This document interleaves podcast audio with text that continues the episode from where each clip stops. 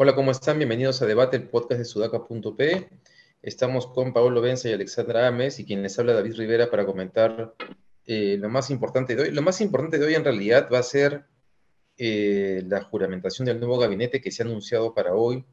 Estamos grabando antes de la juramentación porque, como ya sabemos, en realidad con este gobierno no es posible prever a qué hora juramentan los gabinetes. Es muy probable que ni siquiera Pedro Castillo tenga definido quién será el, primer ministro. Y si está definido el primer ministro y efectivamente ha puesto ciertas condiciones, como se especula en el caso de Ceballos, si fuese él, eh, probablemente se han definido todavía quién va a qué cartera y a última hora se definirá todo. Este, o, parte importante de lo que suceda.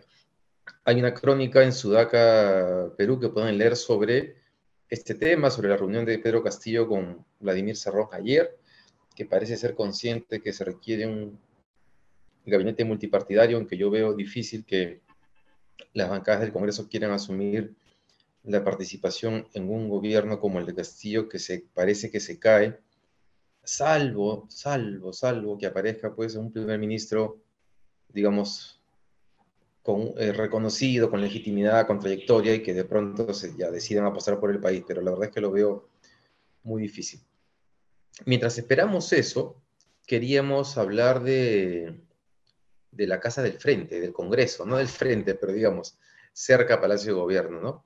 Este, ayer, eh, después que grabamos, se conoció un video de un evento en el que estaba Mari Carmen Alba con eh, alcaldes de diferentes partes del Perú y la alcaldesa de, se me ha ido el lugar de donde es la alcaldesa, ¿se acuerdan ustedes? Por acá tenía la nota. Eh, Arequipa, ¿no? Pero no recuerdo la, provincia. En Arequipa. Ah, de Ocoña. Alcaldesa de Ocoña, Marilú González.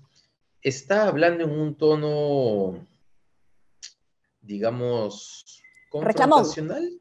Reclamón. Reclamón.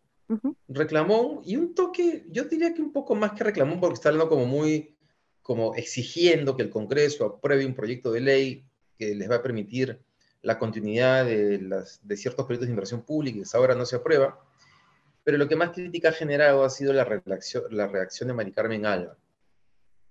Hay quienes la han defendido diciendo que simplemente estaba eh, reaccionando ante una, un reclamo que ya estaba subido de tono, pero otros que han notado que en realidad en la forma como se expresa, en las palabras que utiliza cuando dice esta es mi casa y le exijo respeto, este, se le notó nuevamente este tufillo de clase, mezclado con, con una mano firme que en verdad es autoritaria y que no le gusta que le hagan ese tipo de shows, ¿no? Este, no sé cuál es la lectura de ustedes, pero si fuese un hecho aislado, yo le daría el beneficio de la duda, pero creo que Mari Carmen Alba ha tenido, este, nos ha mostrado ese lado de ella en otras oportunidades, y además creo que una buena política, así la alcaldesa de Ocoña se le hubiese pasado la mano, la reacción de un buen político no es ponerse en ese tono ni en ese nivel, sino más bien mostrar el lado... Eh, empatía, ¿no?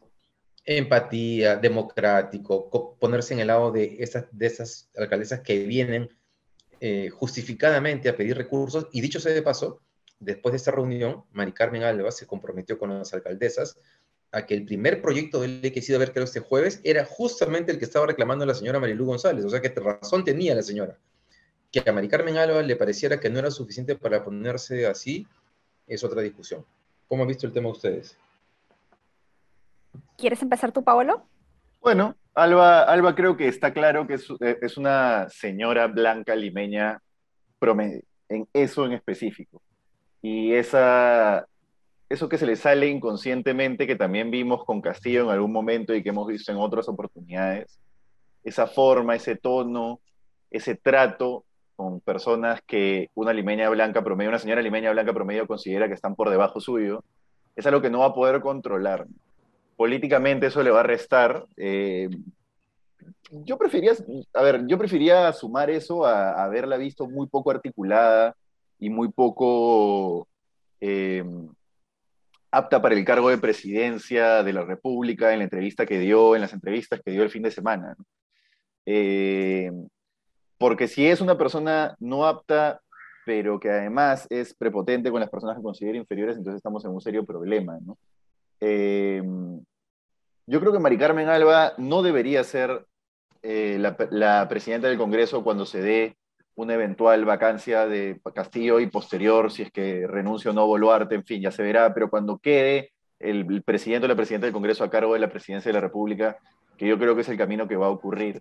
Aunque bueno, hay una posibilidad de que no ocurra, como decía la vez pasada, todavía Castillo tiene eh, un tapón en la calle y un tapón en los votos en el Congreso. Pero en fin, yo creo que María Carmen Alba no debería ser esa persona, no está preparada, no, no es la congresista que debería asumir ese, ese cargo, como Merino en su momento no era. Se trata de personajes medianos que no están a la altura de una situación de crisis que tendría que resolverse en caso ocurra. Se trata de personajes mediocres. Merino en su momento era un personaje mediocre, Héctor Valer era un personaje mediocre, Mari Carmen Alba es un personaje mediocre.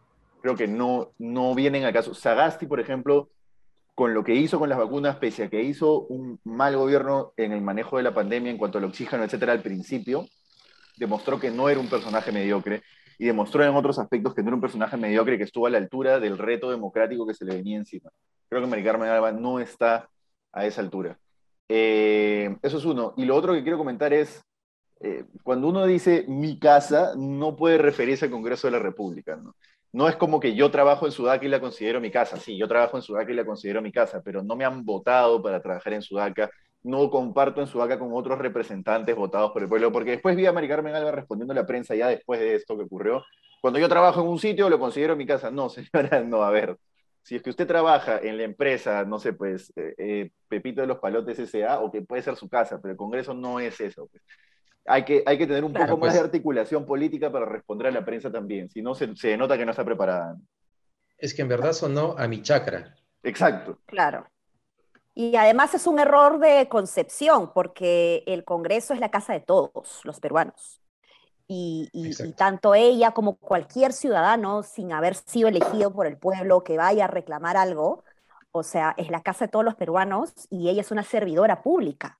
¿no? no es la dueña de la casa, ¿no? Entonces, este, ahí ella se ha confundido de rol y, y, eso es algo que me preocupa mucho porque hemos hablado de las bajísimas o nulas capacidades o cualidades de Valer respecto a la capacidad de concertar en un momento en donde más necesitamos consensos eh, y en donde salta tan tranquila y alegremente eh, eh, frases como balas de plata, balas de oro, pero Mari Carmen también eh, no, no, es una, eh, no es un personaje político que necesariamente tire flores, ¿no?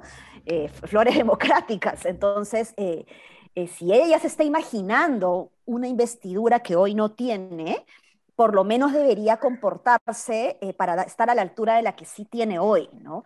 Y, y, ojo que Pedro Castillo en este momento tiene un 33% de aprobación, que es bajísimo y cada vez va bajando más pero Mari Carmen Alba tiene 29% de aprobación según la última encuesta de Ipsos.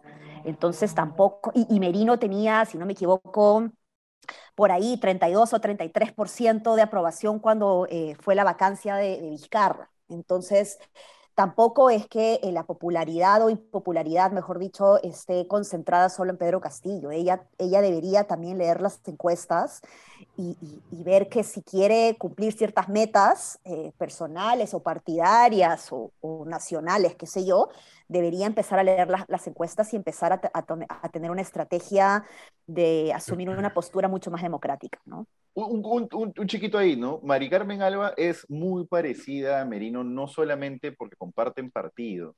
En la juramentación de Merino estuvo, eh, no sé, pues la crema innata de Acción Popular, de la Acción Popular de derecha, y Mari Carmen Alba pertenece a esa ala, pero además es una figura que sigue todos los cánones de cómo tienes que resaltar en Acción Popular. Un clan familiar, lo salva, que además está en Acción Popular metido en temas eh, clientelares, en fin, es Mari Carmen Alba una figura mediocre típica de acción popular. No debe ser ella la que asuma. ¿Cuándo termina su periodo, saben ustedes? ¿En julio, me corrigen? En julio, sí, no, Porque no sería, llega. sería, sería excelente, claro, lo que sería excelente sería que termine el periodo de Mari Carmen Alba, se reorganicen las fuerzas dentro del Congreso, elijan un presidente un poco más aceptable para asumir el reto en caso toque, y entonces recién si se da una vacancia, se da la vacancia con la renuncia de Dina Boluarte, en fin. Pero no Mari Carmen Alba, por favor, ¿no? No, Sí, pues, ojalá que eh, eh, sea ella. El Congreso va a tener que elegir probablemente al próximo presidente o presidenta del Perú. Y si quiere lograrlo, eh, tienen que elegir a alguien que, que- que combine bien con, con- con la gente, ¿no? Sí. Lancen nombres, pues. Sí, anímense, anímense a lanzar nombres. Carlos Anderson. Mari Carlos Anderson. Bueno, digamos que Carlos Anderson tiene la ventaja en este momento de haber jugado como un rol, ¿cómo decirlo? El rol de centro en el, en el- en el- en el- en el Congreso, ¿no? Sí. Este, Carlos Anderson podría ser un congresista morado por las posiciones que ha tenido casi sin ningún problema. Sí. Este, Le daría, le, daría, entonces sí. le daría la presidencia más a Carlos Anderson que a Ed Mala, digamos. ¿no? Ah, no, sin duda. No, no, claro, claro, sí. De todas maneras. Ahora, claro, Mari Carmen Alba tiene el problema que ella se le comienza a notar que quiere ser la, la presidenta, ¿no? En la entrevista con Mónica Delta se le salió. Y este, pero, pero parece que, digamos, en cualquier caso podría ser momentáneamente porque tendría la obligación legal, constitucional de convocar elecciones generales, así no, así no le parezca. Este, pero bueno, vamos a ver qué pasa todavía con este gabinete. Eh, ¿Qué más? Muchachito, muchachito tonto. Vamos a hablar de Aníbal Torres, que ayer no nos dio el tiempo para conversar, pero renunció el viceministro de Justicia ayer. Su carta es, su carta es brutal, porque él lleva cinco años en el ministerio, ¿no? Lo cual señala en su carta, y afirma que esta es una gestión donde se evidencian acciones sin precedentes que debilitan la parte institucional y técnica del ministerio. Luego dice, el, el autoritarismo, el menosprecio al trabajo técnico y el maltrato injustificado eh, hacia los profesionales que integran los equipos ha impactado de manera directa en las políticas y acciones. Y hay otras frases así, este, bien fuertes, digamos, sobre el tema más reciente, que fue la salida de Susana Silva de, como presidenta del Consejo Nacional Penitenciario, recuerda básicamente que es autónomo por ley y que a pesar de eso, eh, y que a pesar de eso ha sido removida de su cargo por una discrepancia sobre qué hacer con Alberto Fujimori.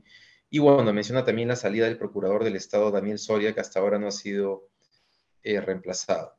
Pero mm, estaba pensando en la tarde que Aníbal Torres ha formado parte de los ministros en el gabinete, eh, no, este, con Mirta Vázquez, con Pedro Franque, que intentaban como eh, darle algún tipo de curso o de estabilidad o de profesionalismo, de gente este, proba al gabinete, pero que igual este, Aníbal Torres ha, con el tiempo ha sacado a relucir este lado intolerante, ¿no? Este, en general con, lo, con, con quienes discrepen de él. Digamos que es otra versión de, en otro estilo y por otras razones de Mari Carmen Alba.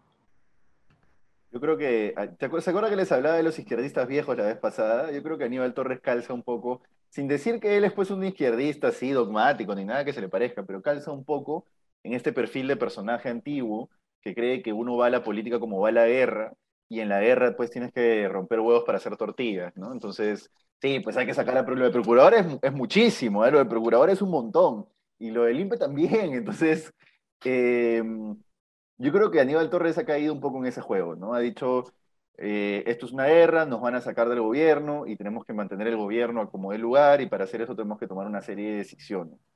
Eh, que claramente está jugando un rol político, claramente está jugando un rol político. Yo creo que él juega un rol político, pero por lo menos me da la tranquilidad, siendo la eminencia que es en el derecho, que no va a salirse dentro de lo sensato legalmente. Va a hacer cosas que, son, que juegan en la línea, va a ser cosas que probablemente se pasen un poquito de la línea, porque en el derecho, se, el derecho a veces se pasa un poco de la línea, pero, pero no creo que vaya a ser barrabasadas legales, no, no sé, en fin, me da esa tranquilidad, pero es una percepción como medir el viento.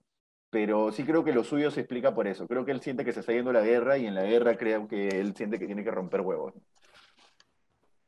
Sí, pero la, carta que ha sacado eh, de renuncia del viceministro em, realmente revela, o sea, porque es la primera vez que veo tantos servidores públicos renunciando, eh, denunciando cosas, ¿no?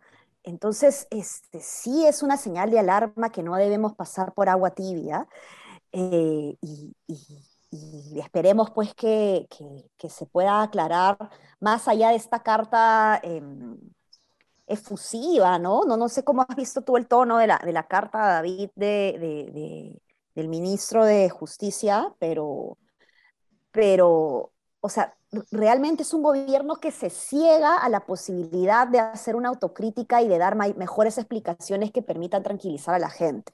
Y más bien generan, me parece, el efecto contrario, porque eh, hay más dudas, hay más desconfianza, y en un clima de desconfianza, pues no puedes gobernar tranquilamente. Entonces siguen construyendo, y va, a sonar paradójico, pero siguen construyendo, digamos, su propia destrucción, no sé cómo, cómo, cómo decirlo mejor, eh, siguen aportando, digamos, hacia, su propio hoyo, ¿no?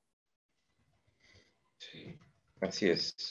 Yo también creo, como dice Pablo, que, que, Aníbal Torres no va a cometer una, una barrabasada, no sé, legal jurídica, ¿no? Pero que sí, que, que, sí, pues tiene este problema que, que si, si discrepan con él, él es él es como recontra y no le gusta que le, que, le, pongan un pero, lo cual es un problema serio para ser político y para ser ministro, ¿no? Pero, pero este, la, generación de Aníbal Torres no se caracteriza por ser precisamente tolerante, ¿no? De ahí viene el viejo lesbianismo que le llaman. Es decir, son personas que se, se recluyen en una posición muy, muy, muy al extremo y no escuchan posiciones más de centro. Sí. Sí, pues. En fin, cerremos con un tema cortito que no hemos podido comentar, pero que es bien importante para lo que se viene, y es que Giancarlo Bertini, que es el empresario que se encargó de, ¿cómo decir?, facilitar, de ser el intermediario de los fondos que aportó Odebrecht a la campaña presidencial de Keiko Fujimori, por lo menos esos fondos se ha entregado a la justicia ayer. Eh, en este caso es bueno recordar que que Jorge Yoshiyama Sasaki, sobrino de, Jaime Yoshiyama, ya había comenzado a hablar. Este, ¿no? mientras, el Fujimorismo trataba de negar todo, la declaración del, sobrino de Jaime Yoshiyama fue súper relevante para este caso.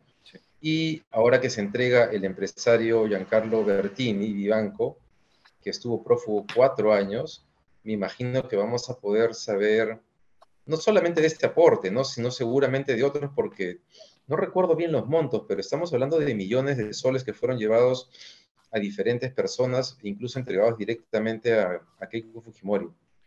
Sí, la, declaración de Bertini es importantísima. El sobrino de Yoshiyama ya tenía un convenio, de hecho fue el segundo artículo que publicamos en toda la historia de Sudaka.